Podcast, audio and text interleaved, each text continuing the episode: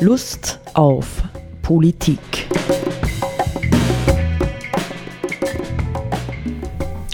Liebe Hörerinnen und Hörer des Freien Radios Freistadt, Sepp Kiesenhofer und Roland Steidl begrüßen Sie zu einer neuen Sendung Lust auf Politik. Wobei ich gleich dazu sagen will, Sepp, wir können das ja dann ein bisschen vordiskutieren, nicht ob das, äh, was ich da denke, einordnenbar ist äh, in das Thema Politik. Nicht, wenn, dann muss es schon ein erweiterter Begriff von Politik sein, weil mh, letztendlich geht es jetzt um eine Einführung äh, dorthin, dass ich ein Gebet vorlesen möchte. Und der Kontext ist zunächst einmal ein rein äußerlicher, nicht oder vielleicht ist es auch kein äußerlicher, nämlich dass wir heute aufnehmen am 20. Dezember 2021. In vier Tagen ist Heiliger Abend, danach kommen die Weihnachtsfeiertage und dann äh, kommt eben die noch ähm, Silvester-Neujahrszeit und genau in diese Woche hinein äh, war mein Wunsch, äh, diese Sendung zu platzieren. Ja? Die, Vorgeschichte, die Vorgeschichte muss ich schon erzählen und über die hinaus können wir dann ja erst einmal diskutieren, Sepp. Die Vorgeschichte hat zwei Quellen. Die eine ist die, ähm, dass ich seit, ich würde wirklich sagen, seit Jahrzehnten, ja, wirklich seit Jahrzehnten beschäftigt bin mit den Krisenerscheinungen unserer Zeit. Ja, ich bin 65 Jahre alt, ich sage das auch mal so ganz bewusst, und habe schon mitbekommen, wie 1972 dieser berühmte Bericht des Club of Rome Grenzen des Wachstums erschienen ist. Da war ich dementsprechend 16 Jahre alt, aber ich bekam es mit. Und Vieles in dem, was ich in den Folgejahrzehnten oder Jahren, Jahrzehnten getan habe, hat sich letztendlich schon mit den Themen der Krise beschäftigt. Nicht, ähm, ich bin demonstrieren gewesen äh, in Umweltangelegenheiten. Äh, du warst genau wie ich ja an anderen Orten äh, mit der Friedensbewegung verbunden und so weiter und so weiter. Und als ich nach Österreich kam 1979, 80, war es dann, habe ich sofort begonnen, äh, mich mit dem Thema Umwelt und Schöpfung zu beschäftigen und zwar in vielfältiger Form, publizistisch, durch Erwachsenenbildungsreihen und so weiter und so weiter, ja, durch eine Vielzahl von Seminaren. Und eigentlich äh, habe ich das ähm, je länger, desto mehr wieder aufgenommen ähm, in meinem Unterricht im Diakoniewerk, äh, dass es mir ein Anliegen gewesen ist, sozusagen die ähm, die realen Zeitereignisse, ja, die Zeitherausforderungen, vor denen wir stehen, zu thematisieren. Und im Grunde genommen tun wir ja mit der Sendung Lust auf Politik überwiegend auch nichts anderes, ja, unter spezifischeren Gesichtspunkten. Ein Satz gehört noch dazu, nicht zu dieser Zeit der 80er Jahre, die sehr aktiv war, äh, für mich im Blick auf das Thema Schöpfung und Umwelt. Ähm, es gab damals eine Bewegung in den christlichen Kirchen, sogar eine ökumenische Bewegung, zumindest von Seiten der evangelischen und der katholischen Kirche. Die orthodoxe Seite hat sich etwas später und vorsichtig eingeklingt. Die nannte sich Konziliarer Prozess für Gerechtigkeit, Frieden und die Bewahrung der Schöpfung. Das war für mich eine ganz zentrale Geschichte und ich habe auch in der Österreich-Organisation hm, ja, mit den Bischöfen der verschiedenen Glaubensgemeinschaften und sowas aktiv mitgewirkt ähm, und habe gedacht, das ist mal eine tolle Action. Ja, also hier kommt von Seiten der Kirchen ein deutlicher Impuls im Blick auf die ganz, ganz großen Herausforderungen der Zeit. Nicht, denn es ist ja nicht nur die Umweltkrise, sondern wir wissen genauso gut, dass im Grunde genommen ja im Blick auf die ähm, Situation, in der wir heute leben, das Thema globaler Gerechtigkeit ein ganz, ganz, ganz entscheidendes Thema ist und bleiben wird. Nicht, wir erleben es jetzt wieder äh, in der Corona-Krise, ja, wo sich die westlichen reichen Staaten eingedeckt haben bis unter die Decke mit Impfstoffen, nicht? Und dann äh, sind wir bereit, ähm, vielleicht äh, ein paar schon äh, vom Ablaufdatum her äh, knappe äh, Impfdosen irgendwo äh, nach Afrika zu schicken, nicht? Oder wie auch immer. Also wir wissen, dass die mh, mm, Durchimpfung zum Beispiel, die Durchimpfungsrate in vielen afrikanischen oder lateinamerikanischen Ländern weit unter dem liegt, was wir, was wir in Europa und Nordamerika für uns beanspruchen. Ja, also globale Gerechtigkeit, aber natürlich auch das Thema Frieden. Nicht, wenn ich daran denke, in welchen mh, hm, Konfliktszenarien wir heute leben. Nicht, ich gestehe offen, mein Grundgefühl, mein Angstgefühl sagt mir manchmal, wie lange wird es noch dauern, wie viele Jahre, ja, bis wir wieder in einer Kriegssituation sind. Nicht, ob das jetzt der Ukraine-Konflikt ist, ob das jetzt Taiwan ist, ja, zwischen den USA und China, ob das der Nahe Osten ist zwischen Israel und Iran. Es lodert ja scheinbar ständig und überall und die Gefahr, ja, dass die das ohne dies ja sehr sensible System äh, unserer globalen Lebensverhältnisse und äh, Kontexte, Wirtschaft und so weiter, dass das zusammenbricht, äh, diese Wahrscheinlichkeit ist sowieso da. Nicht? Die halte ich für, für äußerst naheliegend. So, jetzt kommt ein zweites dazu. Nicht? Ähm, ich zeige ab und zu gerne den Film Before the Flood mit Leonardo DiCaprio, ein Dokumentarfilm eigentlich über die Klimasituation, die wir zurzeit auf diesem Planeten vorführen. Und dort gibt es eine sehr, sehr interessante äh, Passage, nämlich zum Schluss dieses Films, anderthalb Stunden lang. Ich kann ihn wirklich sehr empfehlen, wo Leonardo DiCaprio mehr oder weniger äh, als Abschluss seiner zweijährigen äh, Patronanz, ja, als ähm, äh, Gesandter, ja, als Friedensgesandter der UNO äh, den Papst besucht. Also er hat eine Audienz bei Papst Franziskus und über Papst Franziskus haben wir ja schon Sendungen gemacht, Sepp nicht, also Laudato Si, wo er sich zur Umweltthematik äh, ähm, äußert, aber auch ähm, äh, Fratelli Tutti, nicht also sein Aufruf zur Brüderlichkeit.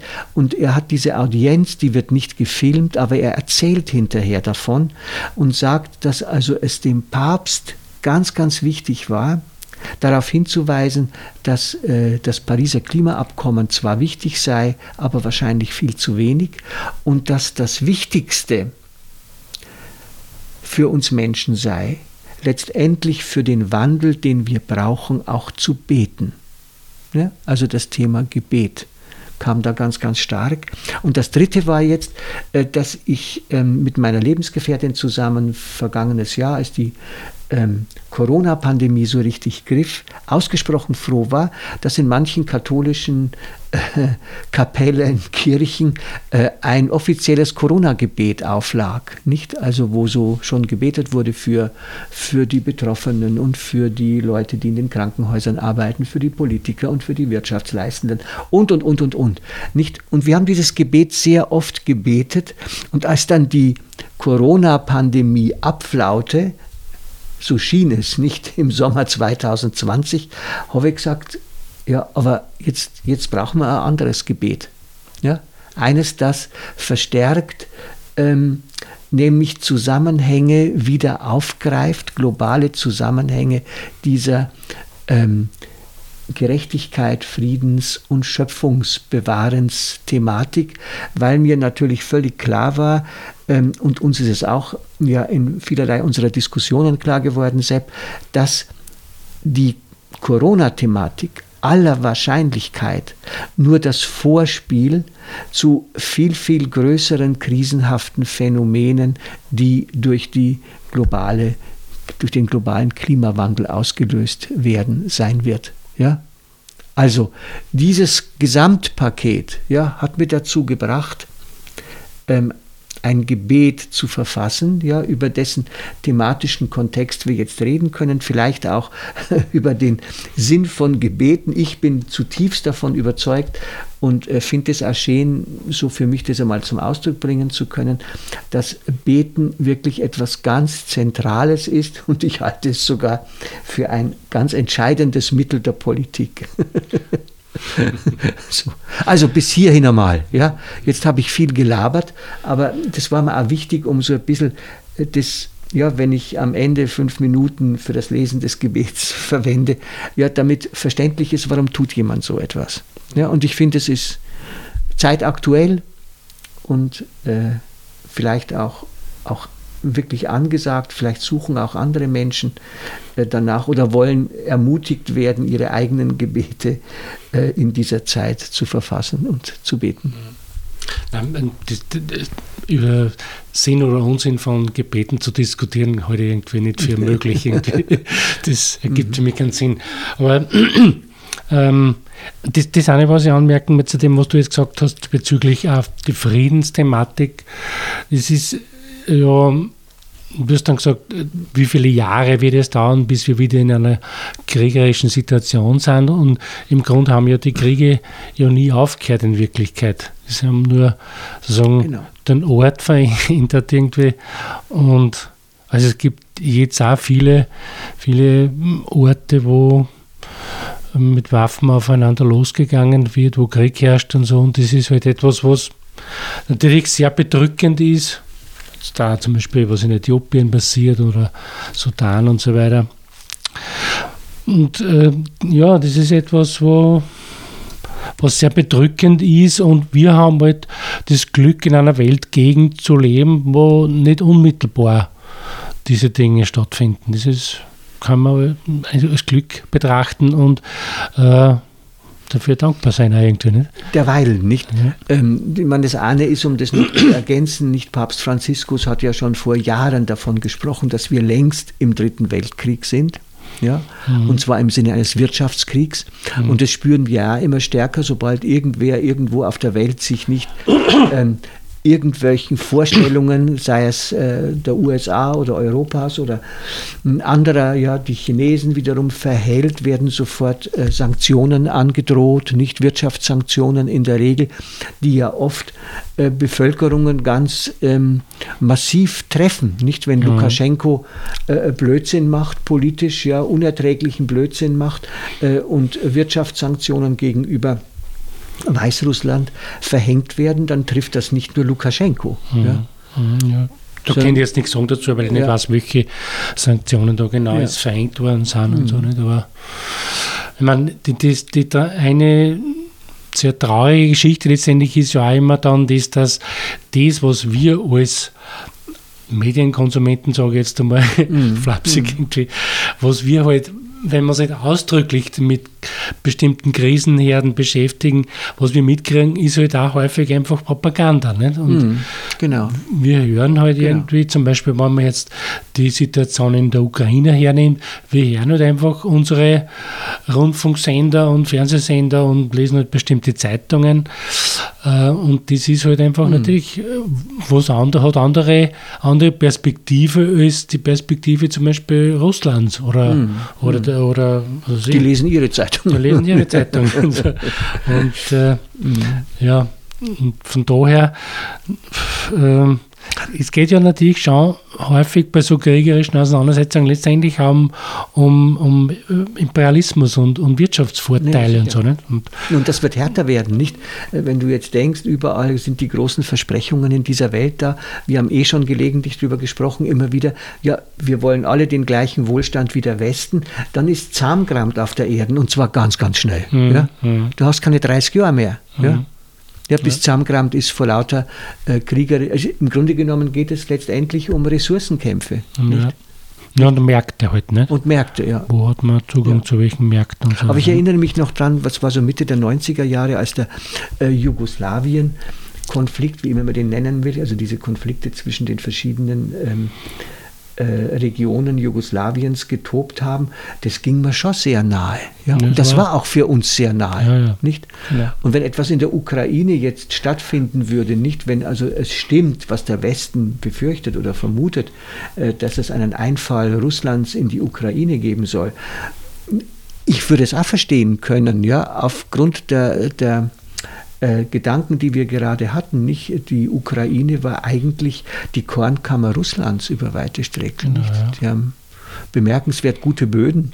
Ja. Nicht? Und, äh, ja, und vor allem war das ja jahrzehntelang war das wirtschaftlich verbunden mit Russland ja, und so. Nicht? Und, genau. und äh, es war ja, da, da, kommt man wieder dann auf die Geschichte mit Gorbatschow und so, mhm. vom gemeinsamen Haus Europas, glaube ich, hat er das genannt mhm. und so, nicht? wo die, die Idee war, äh, ein, ein neues gemeinsames Wirtschaftsleben zu entwickeln. Und es ist aber natürlich vom Westen dann gebrochen worden, die ja. Vereinbarungen, die man genau. da getroffen hat mit Gorbatschow. Und letztendlich ging es um, genau. um europäischen oder westlichen oder amerikanischen Imperialismus jetzt genau. bei der Ukraine. Nicht? Und genau. dass natürlich Russland, ohne jetzt da alles, was Putin betreibt, irgendwie rechtfertigen zu wollen, aber dass Russland sich da bedroht fühlt oder sie benachteiligt fühlt oder in die Enge getrieben sieht, ist natürlich nachvollziehbar. Ne? Also, aber das ist eine andere Perspektive auf den ganzen Konflikt. Mhm. Ich muss ja sagen, mhm. ich beschäftige mich nicht so ausführlich damit, mhm. aber einen gewissen Verdacht habe ich, dass man da die Geschichte betrachten muss, in dem Sinn, wie du gesagt hast. Genau. So, in, welche, in welchem Zusammenhang war jahrzehntelang Russland und die Ukraine zum Beispiel. Ne? Mhm. Naja, und umgekehrt da wiederum nicht so wie du jetzt gesagt hast, nicht, es gibt Interviews mit dem Gorbatschow, wo er das zutiefst bedauert, ja, dass der Westen die Möglichkeit der damals dargereichten Hand nicht genutzt hat, ja, nicht ergriffen hat. Ja. ja. und dadurch eigentlich diese verfahrene Situation mhm. äh, mitverursacht hat. Ne? Aber ich will noch ein einziges ähm, Kriegsthema, das auch in dem Gebet vorkommt, ja, Kriegsthema in Anführungszeichen sagen. In Wahrheit führen wir ja auch schon längst Krieg gegen Migranten. Ja? Mhm, mh. ja? Also all die Leute und Menschen, die unter den Konfliktzonen, unter denen wir gegenwärtig leben, leiden, ja, oder auch unter den ökologischen Bedrohnissen, ja, es gibt keinen Regen mehr, das war ja für den Syrien-Konflikt da ausschlaggebend vor Jahren, ja, denen verweigern wir ja Hilfe, denen verweigern wir, dass sie irgendwo zumindest vorübergehend äh, ein gutes Unterkommen haben. Nicht? Also, hm, also wir, wieder in Anführungszeichen, jetzt hat ja Deutschland das Signal gesetzt, wieder mal ein paar Leute aufnehmen zu wollen. Österreich äh, beteiligt sich halt weiterhin nicht. Mhm. Ja. Mhm. ja. Und dann, wenn man jetzt von der anderen Seite betrachtet, mir ist es auch immer wieder in letzter Zeit so durchgegangen, wie wichtig äh, das Thema Friede und friedliches Zusammenleben ist und dass das etwas ist, was ähm, sozusagen immer mühsam bearbeitet werden muss. Und weil irgendein Konflikt ist schnell einmal aufgeschaukelt und es ist jemand schnell aufgehetzt mhm. und so weiter. Mhm. Und dann hat man natürlich Unfrieden da und, und Konflikt und Auseinandersetzung bis hin, dass das eskaliert und dann wird schnell einmal auch militärisch da vorgegangen, wenn es um, um sozusagen größere Wirtschaftsinteressen geht und so. Und äh, das ist ja was, was man, was man der EU zugute halten muss als Projekt, ja, dass es zumindest innerhalb der EU gelungen ist, äh, ein friedliches Miteinander äh, politisches und wirtschaftliches Leben zu entwickeln. Ja. Also die, die Friedensdimension der EU ist aus meiner Sicht etwas, was man sehr ähm, wertschätzen muss. Und äh, das hat auch viel Arbeit braucht, dass man eingesehen hat, äh, die europäischen Landeln haben jahrhundertelang gegeneinander äh, Krieg geführt und sich die Köpfe eingeschlagen und so weiter. Und das passiert jetzt zumindest in unseren Breiten schon mal längere Zeit nicht. Und das ist etwas, was auch erarbeitet wurde. Und mhm. Frieden und Kooperation muss man immer wieder von Neuem erringen, sage ich dir. Und natürlich denke ich, im, im europäischen Kontext äh, ist das natürlich auch eine Frucht dessen, ja, ich sage das ganz bewusst wertneutral zunächst einmal, ja, dass Europa weitgehend eine halbwegs gemeinsame Basis von Wohlstand erreicht hat. Ja, also mhm halbwegs gemeinsame Basis.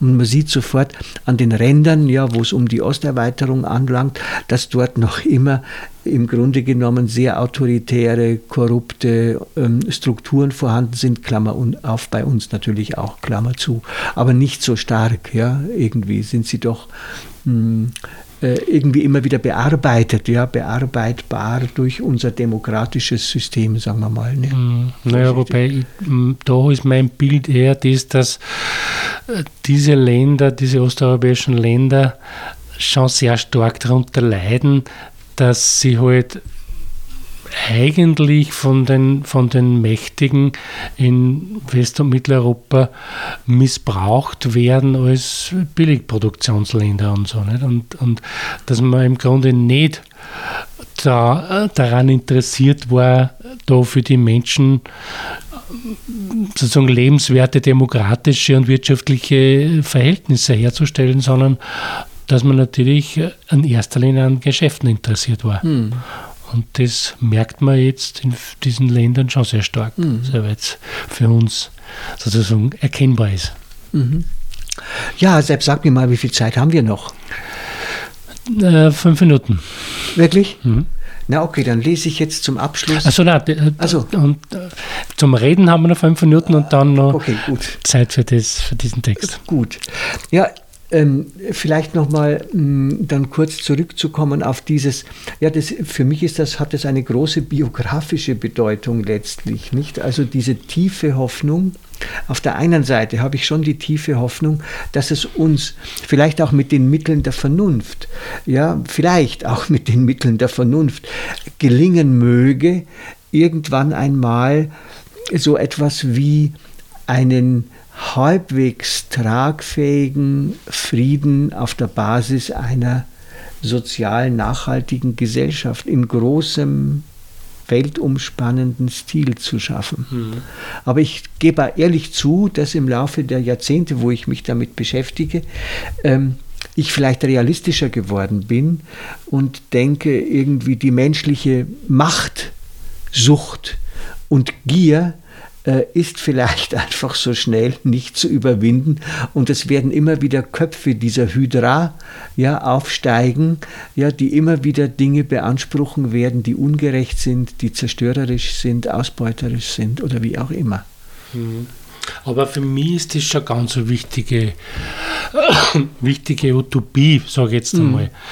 Einfach die, die Vorstellung und, und, und der Wunsch nach einem weltweiten, gerechten und friedlichen Zusammenleben. Also das ist etwas, mhm. was ich nicht wirklich aufgeben möchte. Mhm. Natürlich wissen wir alle sozusagen um die menschlichen Begrenztheiten und die mhm. politisch-wirtschaftlichen Machtkämpfe und die waffenstrotzenden Arsenale und so weiter, das mhm. wissen wir ja alles. Aber wenn es nicht mehr die Utopie geben würde, dass es sowas wie einen Weltfrieden gibt und, und eine mhm. halbwegs äh, sozusagen erkennbare weltweite Gerechtigkeit in einer halbwegs intakten Umwelt, äh, dann würde was Grundsätzliches fehlen, würde ich sagen. Also wir brauchen diese, diese Vorstellung als Utopie, als ein anzustrebendes Ziel. Glaube ich. Ich habe, hätte dir bisher grundsätzlich ja immer recht gegeben. Heute frage ich mich manchmal vorgreifend auch ein bisschen, äh, ja, es gibt die Apokalypse des Johannes in der Bibel und da ist von einer neuen Erde, mm, ja, von einer, von einer neuen Stadt Gottes äh, die Rede. Nicht also inwieweit müssen wir auf dieser Erde auch durch schwere Krisen, und vielleicht auch Katastrophen durchgehen, ja, bis sich so etwas eröffnet, wo und wie auch immer. Ja? Also ich will damit sagen, welche Rolle spielt eventuell die Transzendenz? Aber auch dann ist es ganz, ganz wichtig, diese transzendente Hoffnung zu haben, nicht? Und zu sagen, es mhm. könnte irgendwie einen neuen Himmel und eine neue Erde äh, geben, wenn wir uns in unserem Menschsein auf dieser Erde so weit als möglich durchgelitten haben, sag ich jetzt mal. Oder äh, durchgestanden haben, äh, tatsächlich zu lernen, Verantwortung zu übernehmen oder wie auch immer, ja, für eine gute Welt. Mhm. So, jetzt lese ich äh, dieses Gebet und, und, und hoffe, dass äh, äh, niemand abschaltet oder so, sondern einfach ein bisschen zuhören hört. Es geht so. Herr Jesus Christus, du unser Heiland und Bruder, wir sind tief betroffen von der weltweit wirksamen Corona-Pandemie, betroffen und verunsichert. Wir ringen darum zu verstehen, was diese neue Situation für uns und unser aller Zukunft bedeutet. Wir können nicht mehr selbstverständlich planen wie bisher, und vorerst verbirgt sich die Zukunft hinter einem dichten Schleier aus Ängsten und vorsichtigen Hoffnungen. Wir fühlen uns und unsere Lebensweise im Grunde radikal in Frage gestellt. Aber nicht nur durch das Virus, sondern auf Dauer erst recht durch die durch uns Menschen verursachte Klimakrise. Herr Jesus Christus, wir bitten dich, hilf uns Menschen des reichen Nordens klar zu erkennen, dass wir schuldig geworden sind vor dir, vor einem großen Teil der Menschen in den ärmeren Ländern der Erde und vor Mutter Natur. Das Wirtschaftssystem, dem wir dienen und dem wir unseren materiellen Wohlstand verdanken, zerstört die natürlichen Grundlagen des Lebens nicht nur für uns Menschen, sondern darüber hinaus für unzählige Tiere und Pflanzen. Es treibt Milliarden Menschen in ausweglose Armut oder zur Flucht um besserer Lebensbedingungen willen.